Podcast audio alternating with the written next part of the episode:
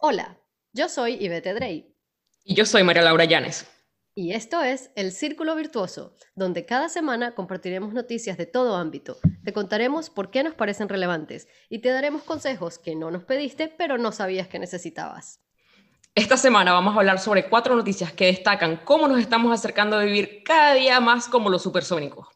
Y para empezar, tenemos a la empresa, al startup Volocopter, que está acaba de levantar 241 millones de dólares para sus taxis voladores, lo que significa que de aquí a dos años ellos estiman que tendremos a sus taxis voladores. Piensan empezarlos a utilizar para las Olimpiadas en, París en el 2024 como un modo de transporte para volar a, los, que, que vayan a, a las Olimpiadas. Oye, esto, esto me parece una, de verdad, yo estaba soñando con que esto pasara y pasara pronto, pero es más, ¿sabes qué? Soñaba que pasara cuando yo vivía en Ealing, porque es que cuando yo metí en City Mapper para ir a encontrarme con mis amigos en Soho, la broma me salía, si sales en catapulta, te tardas dos minutos. Y yo decía, Dios mío, esto es perfecto. Pero ahora mira, con taxis voladores, o sea, ¿tú sabes lo que es esto? Bueno, y Betty, como, como decíamos el otro día, imagínate llegar al aeropuerto, desde Londres todos los aeropuertos quedan a una hora entonces, imagínate llegar, llegar, llegar en 20 minutos, salir de la casa, tal, te montas en tu taxi volador y llegaste. O sea, vamos pues. Esto, esto es la, la, pera limonera, pues, como dicen en España. Ahora sí me, me pillo todos los vuelos de, de, de, Stansted. Pero también hay que pensar un poco cuánto, cuánto, cuánto crees tú que costaría un, un taxi ride. Bueno, depende cuánto cabemos ahí. sí, sí, de pana. Ahí donde cabe uno, caben varios, ¿no? Yo creo que... Exacto, exacto. Y creo que la otra cosa buena hablar de esto es que no es la única empresa que está desarrollando sus taxis voladores. Lo, lo, más interesante, creo yo, es que ellos piensan que en dos años van a tener el servicio andando. Así que ya lo veremos. Oye, sí, y si no es la única, eso significa que va a haber competencia. O sea, que es mejor para el tema de los precios. Mejores precios. Esto, esto me está gustando mucho, sí, señor. Y bueno, ahorita hablando de cosas voladoras, y taxis voladores y todo este tipo de cosas, ¿tú alguna vez te has preguntado si los astronautas podrían pescar en la Luna? Pues ya te cuento que The Smithsonian, la, revista de Smithsonian en, Estados Unidos, sacó este artículo la semana pasada, donde están hablando que lograron, em, ahí va otra vez el inglés aquí, eh, lograron successfully, lograron con éxito eh, hacer exitosamente. exitosamente que huevos de pescado, y volví a decir lo mismo, eh, huevos de pez, porque el pescado es el que ya sacaste del agua, huevos de pez sobrevivan a la turbulencia de un despegue de una nave espacial, de, un cohete.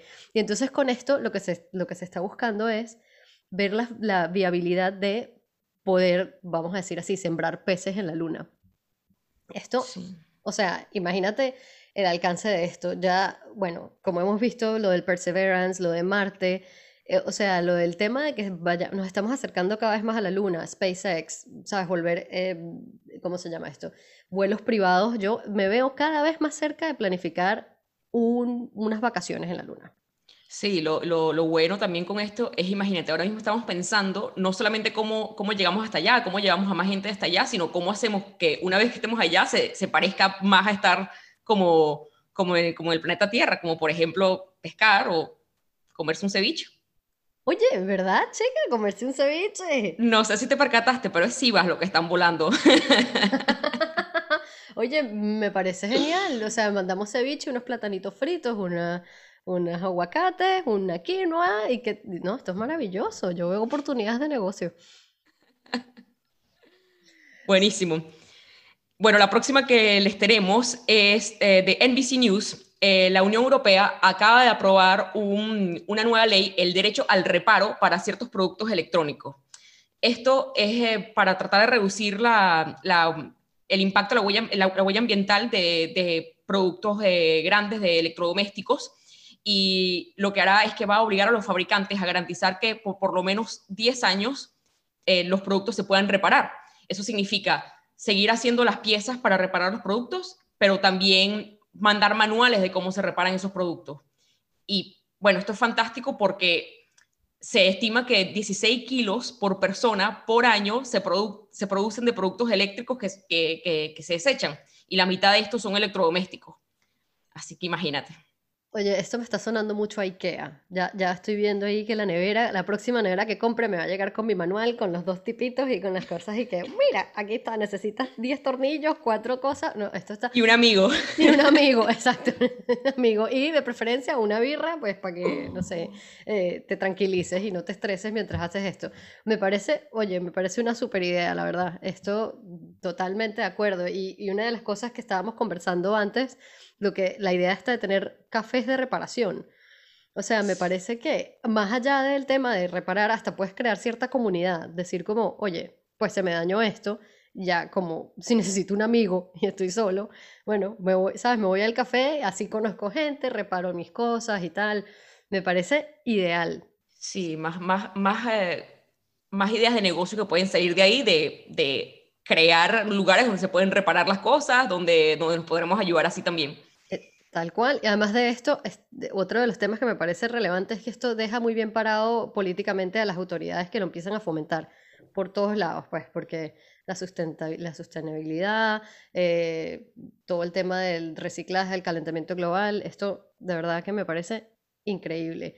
Y bueno, aquí la última noticia que, tengo y que no menos importante es que hay 200 empresas en España que están experimentando este año, o mejor dicho, que van a empezar a experimentar este año la semana laboral de cuatro días.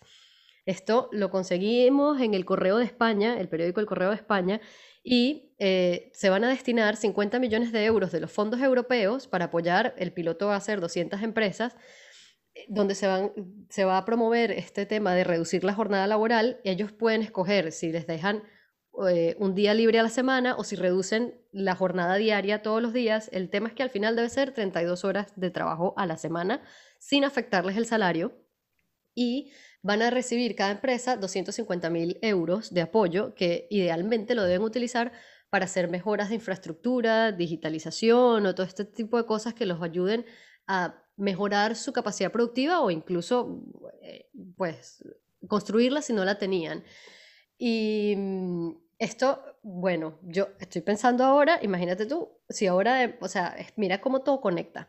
Porque si tú ahora tienes un día extra a la semana, puedes tomarte el tiempo de ir a reparar tu nevera en un café. O, lo que sea que se te dañó, agarras el taxi volador, te llevas tu cosita, vas al café, reparas tu cosa y no, no afecta, Tienes el día, es perfecto. Esto... Claro, claro. No, es súper interesante porque, em, por un lado, eh, la razón por la cual se empiezan este tipo de cosas es porque nos estamos dando cuenta que, nos estamos dando cuenta, no, pero es bastante obvio que en, países donde se trabaja menos horas, eh, la gente es más productiva, como por ejemplo en Alemania, eh, que trabajan, creo que dice el artículo, en promedio cuatro horas menos que los españoles a la semana, pero son dos veces más productivos. Y en España dicen, bueno, ¿cómo hacemos para llegar a ese mismo, mismo nivel de productividad? Y supuestamente acortando las horas de trabajo, lo que haces es que trabajas de manera más productiva, tienes eh, más incentivos para hacer el trabajo en, en las horas que tienes para hacer el trabajo, porque después tienes tu día libre para ir a reparar tu nevera o comerte un ceviche en la luna. Este, oye, verdad que sí, me parece eh, totalmente de pana. O sea, ahora sí tengo ganas de volver a, intentar trabajar en España. Es eh, una jornada laboral mucho más corta, es que es total, soñado. Total, total, total. Y bueno, me está pareciendo que las cosas están resultando tal como las imaginábamos. No sé si se están dando cuenta, pero aquí tenemos al menos dos generaciones que crecimos viendo los supersónicos y aquí vamos estamos cada día más cerca de convertirlo en una realidad. Bueno, y Betty, ¿qué verán los niños ahora? Oye, qué buena pregunta. Este, yo les perdí la pista y si, y si a ver vamos, ahorita están todos encerrados en la casa con homeschooling, con papás desesperados, pero... Bueno, ya veremos lo que se inventan de aquí a 30 años. Sí, ah, seguramente ya conseguiremos la solución. Eso, que no haya la menor duda. Y pues ya que han llegado hasta aquí, gracias otra vez por escucharnos. Esperamos que tengan una buena semana y nos vemos la semana que viene. Chao. Chao.